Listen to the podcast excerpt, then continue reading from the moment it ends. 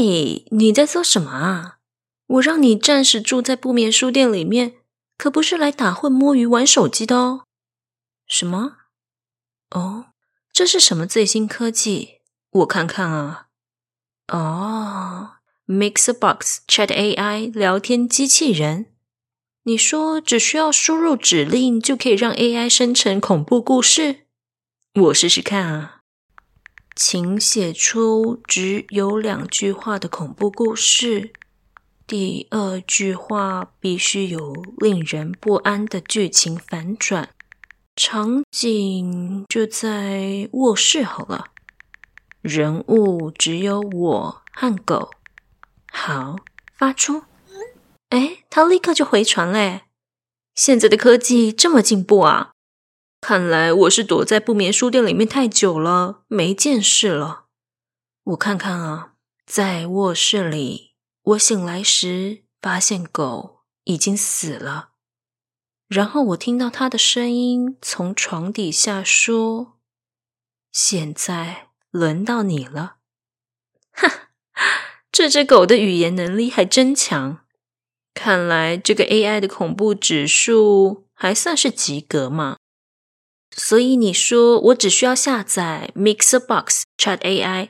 就可以发挥创意与他聊天，生成各种两句话恐怖故事。看在你介绍这么有趣的东西给我，我就原谅你摸鱼打混玩手机，不把你喂给小怪兽了。不过你可得将你生成的两句话恐怖故事发表出来，将功抵过。哈？你还问我要发表在哪里？当然是 MixerBox。Podcast 里面的不眠书店留言区啊，让阿娇看看你和 AI 合作出来的作品有多恐怖。说到两句话恐怖故事，你知道吗？这种故事类型是起源自西方一个叫做 Reddit 的论坛呢。你就把它想成跟 PTT 论坛差不多的地方就好。不如我们今天就讲一个同样是来自 Reddit 论坛 No Sleep 版的故事吧。这可是不眠书店第一次讲西方的故事呢，你可得好好听了。今天的故事是来自 No Sleep 的，他将披戴星辰迎向我。感谢作者 G Trip Fourteen 授权不眠书店讲述他的故事，也感谢 PTT Marvel 版的严凡大大授权的翻译。你的翻译让这篇美丽的故事更添风采哦。原文都可以到 PTT Marvel 版上面搜寻。他将披戴星辰迎向我。好啦，那我们就开始今天的故事吧。She will come to me, blanket. In the stars，他将披戴星辰迎向我。他将披戴星辰迎向我。我已经说不清楚这十年来我听过多少次这句话了。我的父亲雷蒙德·钱德勒，他在经历严重的中风之后，他再也无法说出除此之外的任何字了，就只有这九个字。不断重复着，嗯、我想这可能不完全正确，因为到了最后，他有说出别的话，但这个部分我就晚点再提吧。在我小的时候，我爸妈都在美国太空总署工作，他们都在太空中完成了各式各样的任务。我妈她更是在国际太空站服务，实际上，她。也在那里死去。卡拉·钱德勒，他是该太空站上史上第一位在执勤时失去生命的人。当时他正在进行外部通话设备的例行维修，结果绳索松了，而他飘进了太空里的黑暗之中。那个时候我还很小，我不知道确切发生了什么事情。但是我也大到足以理解，妈妈她再也不会回家了。作为单身父亲，我爸他已经尽了全力抚养我长大。但在妈妈死后，我觉得他并没有花时间好好照顾自己，他的头发迅速的褪色，脸上的肌肤刻画出深深的皱纹，而且他也很少睡觉，但他依旧充满着慈爱。你你觉得妈妈她害怕吗？有一天晚上，父亲送我上床睡觉，而我问道。妈妈她飘走的时候，她害怕吗？父亲露出微笑，那是我再熟悉不过的悲伤笑容。他用手拍拍我的头，把旁边的熊娃娃放在我的枕头上。他温柔地说：“不，你的母亲是个勇敢的女人。在你出生前，我们每一天晚上都会坐在外头看星星。”没有比这更令他开心的事了。现在他和星星待在一起，我想他很开心能够待在那里的。在二零一二年的时候，爸爸他罹患了缺血性脑中风，就在他五十八岁生日的四天前。这算什么生日礼物啊？他陷入了昏迷将近一个月。我已经不想去细数爸爸康复过程中的所有回忆，但还是会粗略的讲一下。大部分的医生都认为他的余生会处于僵直失能的状态，即使他醒过来，能力上似乎也不可能进步到能够独立移动，而说话能力，哼，也会消失哦。根据同一群医生的说法，日复一日，我坐在他的床边。念书给他听，大部分都是悬疑或者是侦探小说。他总是忙着工作或者是照顾我，因此他其实没有什么时间看书。但这并没有让他停止选购精装书，并且放进那个永无止境的退休待读书堆中。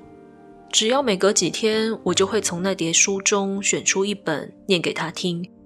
有些护理师说，他们觉得。爸爸能够听得见，这能够帮助他定锚。有些人这么说着，我不知道自己是否相信这一点，但这能够填补加护病房内沉重的静谧。就在我读完第五或者是第六本侦探悬疑作品后，我合上了书本，放在他床边的桌上。我望着他，我看见他的胸口浅浅的起伏着。他的肤色苍白，体重下跌。我的双眼盈满泪水，拿起他无力的手放在自己的手中，紧紧地握了一下。我要回家了，爸。我低声道：“我爱你。”我开始把他的手放回到白色床单上时，我感觉到他的肌肉收缩，有股力量环绕着我的手。他坚实地回握了我的手。他充满困意地张开了眼睛，与我的视线交汇。沙哑的杂音从他的喉咙冒出。爸爸在试着说话，但是嘴巴太干了。我慌慌张张地摸索着床边桌子，倒了一杯水给他。我把杯子举到他的嘴边，他小口小口地喝着，并且用舌头拍打着上颚。他将披戴星辰影响我。爸爸虚弱的说着。我敲打着床边的呼叫铃，呼唤着护理师。我说：“什什么？我我我听不懂啊，爸！”我的心脏在胸口剧烈的跳着。爸爸他更加用力的抓住我的手，将我拉向他。我倾身靠近，把耳朵放在他的嘴边。炙热的呼吸吹进我的耳中，他将披戴星辰引向我。他厉声地说道。当他说完时，上方的日光灯嘶嘶作响，啪一声烧坏了。爸爸出院后，我就成了他的全职看护。我已经担任居家护理师许多年了，所以这个转换的过程还挺顺利的。他的康复过程在许多层面上都十分的惊人，他的关节活动度全部都恢复正常，他可以独立行走，而他的视力跟中风之前一样良好。基本的活动，像是绑鞋带和换衣服都不成问题，而唯一的持续影响是右侧偏瘫，或者说是右侧较为虚弱，还有就是在沟通时，他无法说出那九个字以外的任何话语。他将披带星辰引向我。他的医生们说这很不寻常，但是也不是没有听过。中风对大脑的影响因人而异。医生告诉我们，呃，这个组织并且说出完整想法的能力可能会恢复，可能需要几周或者是几年的时间，当然也有可能永远都恢复不了。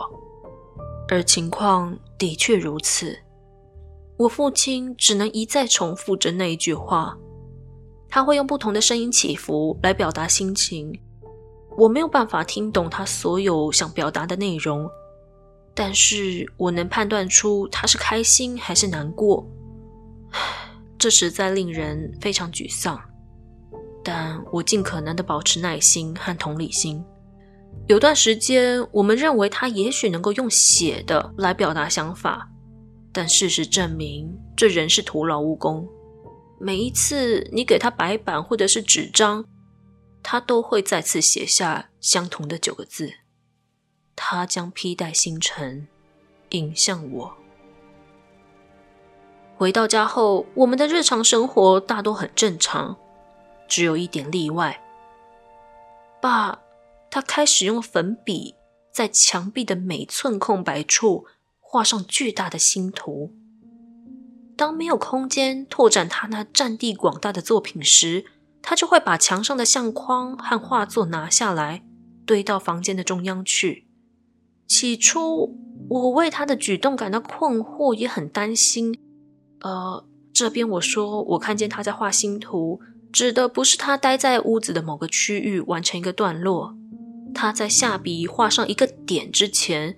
他会盯着墙壁看上半个小时，一旦做到了，他就会走到其他房间，然后重复着这个过程。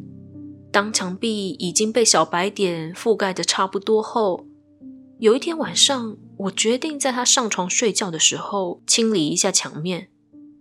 我装了一桶的温水，用海绵擦去记号，我花了好几个小时才洗干净。并且把照片和绘画都放回原本的位置。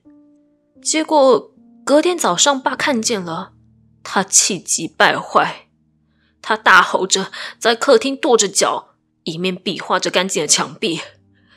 他他会披带星辰迎向我，爸，我哀求道：“那些只是粉笔画的点点啊！我我们我们一起去厨房吃早餐了，好吗？”好不好？爸冲回房间，并且甩上门。我敲门时，我能听见他在哭泣，但他没有应门。印象中，接下来的一整天，他都没有走出房门，只坐在房内，低声啜泣着，喃喃自语着，说着那令人抓狂的九个字。作为和解的礼物。那天晚上，我在他睡着后，开车去店里面买了一盒粉笔给他。先前我没有意识到，虽然他在墙上创作的艺术作品，就我看来是毫无意义的，但对他而言却十分的重要。那盒粉笔的效果相当显著。隔天早上，他从房里面出来，我就把那盒粉笔递给他。爸，我我很抱歉。我诚挚的说：“这是你的家，如果你想要在墙壁上画画，绝对没有问题。”他低头看向手中的盒子，露出了微笑。他将披带星辰迎向我。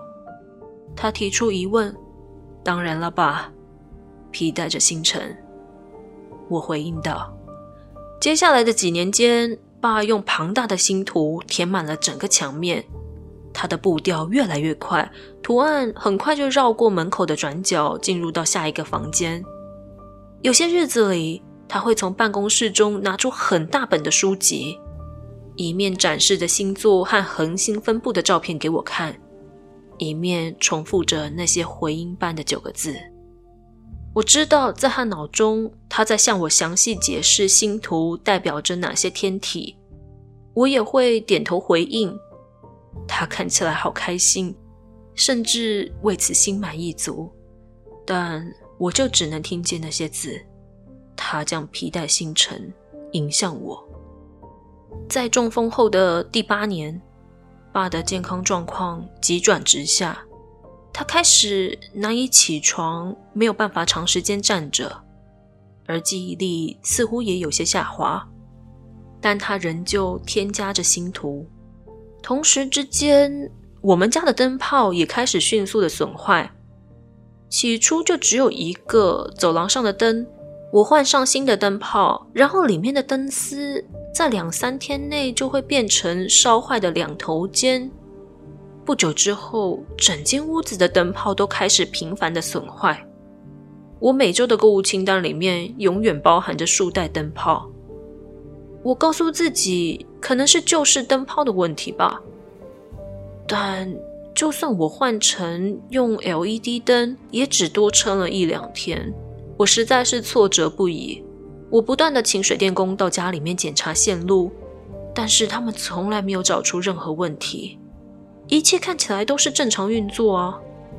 可是灯泡就是继续烧坏。随着爸爸的移动能力逐渐下降。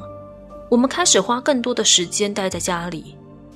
以前我们会进行日常工作，或者是造访天文馆，而现在他大部分的时间改坐在扶手椅上，安静的读书。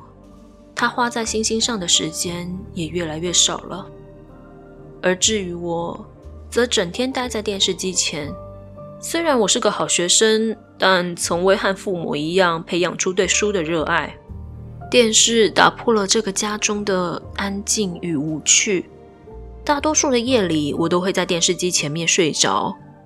有时候，当我醒过来，会看见电视的微光照亮了墙上的粉笔点点，这几乎让那些点点像夜里星空般闪烁，就好像我父亲的作品获得了生命力，具现化了在我们天顶上舞动的景色。但就是从电视流泻出的光线中，我开始看见了不祥的形影。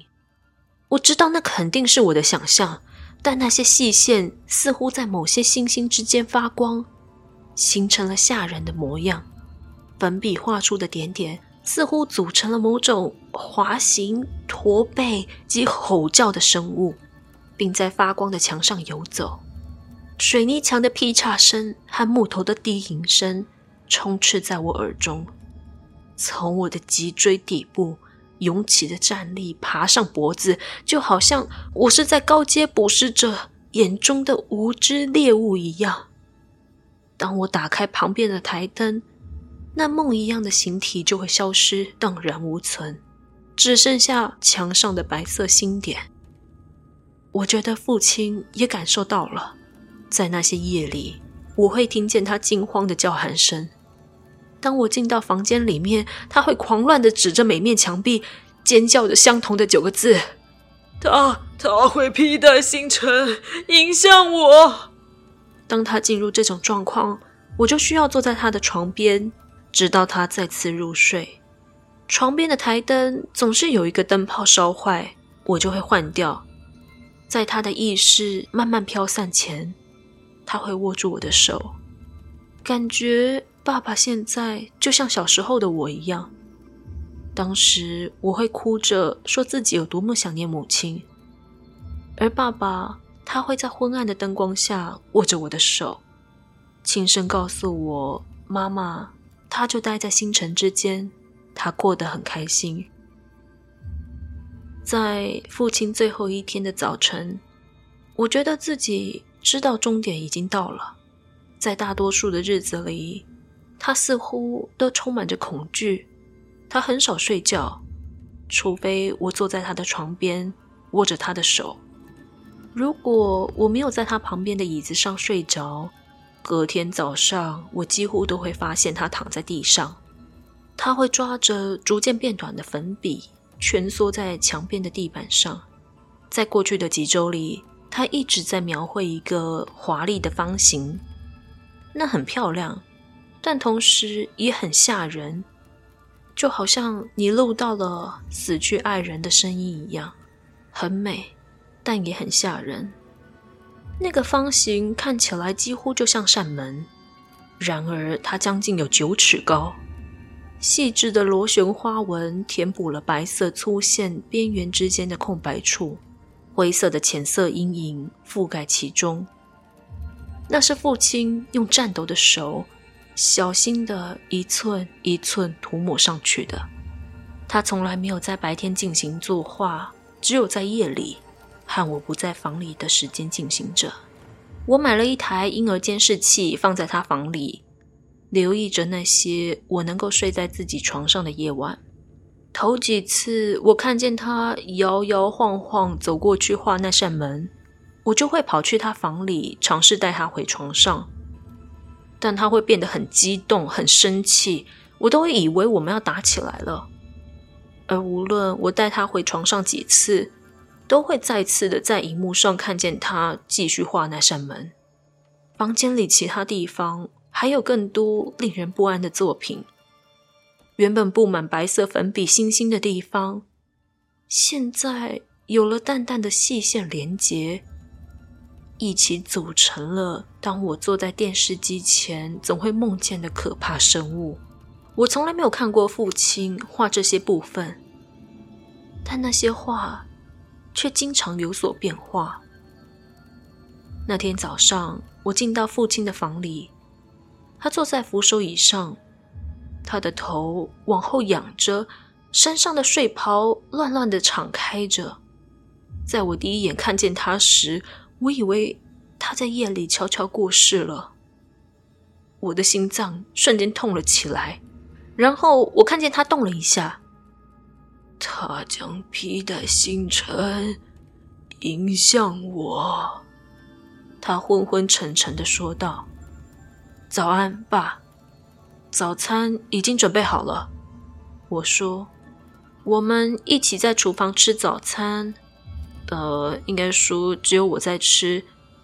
爸在他的早餐里面翻翻找找，咬了几口蛋塞进嘴巴里。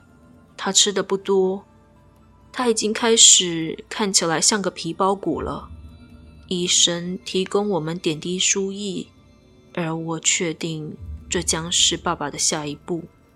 以往吃完早餐后，我们通常都会坐在门廊上，但今天他从桌边起身，用颤抖的双腿走回房间。他缩在被子底下。几分钟之后，我试着摇醒他，想带他到外面晒晒太阳，但他看起来好虚弱，我就决定让他休息。我肯定是在下午的某个时刻睡着了。我醒来的时候，我看见街边的灯光从窗口照进来。我想拉亮旁边的台灯，毫不意外地发现这灯泡又坏了。我昏昏沉沉地走到墙边，想按下开关，但连这边的灯都坏了。我往厨房的橱柜走去，想拿个新的灯泡，我却听见父亲的尖叫声。我冲到他的房间，扭动门把，却发现锁住了。我开始重重的捶打房门，大喊着父亲的名字，但他都没有回应。我的耳中满是他惊恐的尖叫声，还有东西沉沉的落在地板上的声音。爸，爸，把门打开，让我进去！爸，我喊道。我只听见更多的尖叫声，和沉重的脚步声，我用身体撞门，但厚重的木门纹风不动，鉸链微微的发出声响，但门就是不肯打开，而里面可怕的声音持续不断着。我的手机还放在客厅躺椅旁，因此我跑回去拿手机，正要拿起来的时候，我看见婴儿监视器的画面，我的心脏几乎停住。我父亲坐在床上，毯子拉到下巴，剧烈的发抖着。他的眼睛来回扫视墙面，曾是粉笔画的星星光点，沿着隆起起伏的墙面舞动着，就好像就好像有什么东西在墙壁后面推挤，尝试要闯进来一样。我扔下手机，跑到车库，并且摔下楼梯。我重重的跌在水泥地上，我的脑袋一阵眩晕，但是我仍努力的站起来。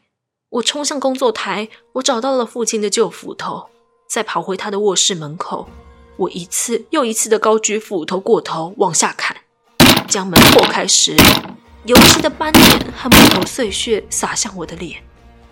我仍能听见父亲在里面尖叫，但现在还夹杂着类似喉咙发出的低鸣声，那让我心里满是惧怕。几分钟之后，我终于砍出一个洞。足以让我把手伸进去。我把手滑进去，盲目的摸索着门栓。笛鸣声已经放大成震耳欲聋的吼叫，那已经完全盖过我父亲害怕的叫声了。我的手找到了门锁，并且转开门把，门打开了。我能看见父亲朝我伸手，他的眼里布满恐惧。他在叫着什么，但被水泥裂开。和木头被撕扯的声音盖过，我听不见，但我不需要听见，我也知道他在说什么。他将披带星辰迎向我，许多暗淡的光芒从墙上被挤了出来，掉到了地上，在停下前像保龄球一样滚动着。当光点开始震动时，来自墙面的紧绷声响安静了下来，慢慢的，慢慢的。光点开始向彼此靠近，形成一个巨大的光球。我和父亲敬畏地盯着眼前的光球。我正准备呼唤爸爸，接着球体就像蛋一样裂开，一片一片碎裂到地板上。在原先位置站着的某种东西，是我从未见过的。那是某种生物。由点点星光组成，细致的线条在每个发光的亮点中舞动，形成了噩梦般的野兽。它的利爪沉入地板，那只天铁怪兽转身面向我，在一片白色的星海中，两个红色的亮点与我的视线相会。接着，那东西的喉咙爆出另一声的吼叫。我将斧头高举过头，但突然之间，一串闪烁的白球荡了过来，并且连上我的头，斧头从我的手中掉落，而我在空中航行着。我撞上了父亲画在墙上的华丽门框，空气从我的肺中挤出，使我难以呼吸。那东西转回去面对我父亲，开始往前移动时压低了身子。随着怪兽的逼近，父亲尖叫，并且在床上挣扎着。他似乎准备冲向他，但一瞬间，房间里被强烈的光线照亮。我看向身旁，发现门的轮廓流泻出明亮的光线，灯光舞动着，从父亲画下的细致作品中喷发出来。在我们的四周，空气被宁静的感觉围绕着，就连那头怪兽都转头看。墙上华丽的门被推开了，暖意与光亮如潮水般席卷了整间房间。我想捂住眼睛，但眼前的景象实在太美了，我没有办法移开目光。在父亲的床边，那只天体怪兽开始在痛苦中吼叫、扭动。我转头看，看见那个生物已经溶解成一池的光团。暖意与光亮的浪潮回到门里，让房间重归静默。我再一次转头看向那扇门，有个女人走了出来。她踏进卧室，她好高，将近八尺。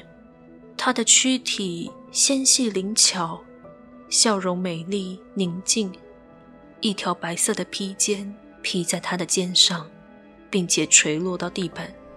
光芒舞动着，并闪烁在每一寸布料上，就好像夜空中闪闪发亮的星辰。他披戴着星辰，他倾身向着我，将他的手放在我的胸口，而我那难受的肺部顿时充满空气，身上所有的疼痛都消失了。我已经不再害怕，我只感受到爱与平静。他朝着我微笑，开始走向父亲的床。我看向父亲，他已经把毯子扔到一边。他对着这美丽的女人露出了微笑。父亲朝着他举起颤抖的手，而女人也回以一样的动作。他已迎向我，他披戴着星辰。他说，而女人握住了父亲的手。我好想你，雷蒙德。他用空灵美妙的嗓音说道。而我相信现在正是时候了。卡拉，我知道你会来，你就像梦境里的你一样美丽。父亲，他轻声喃喃道。母亲和父亲牵着手走过，只在我面前停留了一会儿。当父亲朝着我微笑时，一滴眼泪滚落了我的脸颊，而母亲弯着腰抚摸我的脸庞。当他亲吻我的头顶时，我也短暂地把双手放到他的脸上。他们穿过那扇门，门在他们身后关上了。我不知道他们去了哪里。但无妨，无论他们身处何方，都和彼此在一起，披戴着星辰。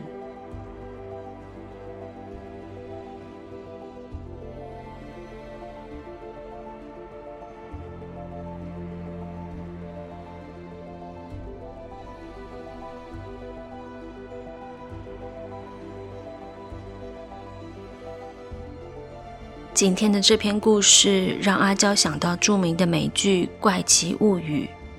爸爸在呼唤妈妈的过程中，也许是不小心，也把另外一个世界的怪物给召唤出来了呢。还好妈妈看起来法力相当强大，相信他们在另外一个世界里面会过得很好。故事的前半段形容父亲失语、失能，那种照顾者的无力感跟痛苦。更是衬托出结局的美好跟梦幻，令人动容。不晓得你有什么样的想法呢？希望你能将你的想法跟感想分享到 IG 或者是脸书，让阿娇也能够回馈给作者哦。最后可别忘记到资讯栏下载 MixerBox Chat AI，生成你的两句话恐怖故事。并且将成果贴到 Mixbox Podcast 的不眠书店留言区，下期节目就有机会在节目上听到阿娇念出你的两句话恐怖故事。多多留言按赞，帮助阿娇赢得 Mixbox Podcast 互动胜利军选拔大赛，让 Mixbox 成为不眠书店的贵人哦。那么我们下期节目再见，拜拜。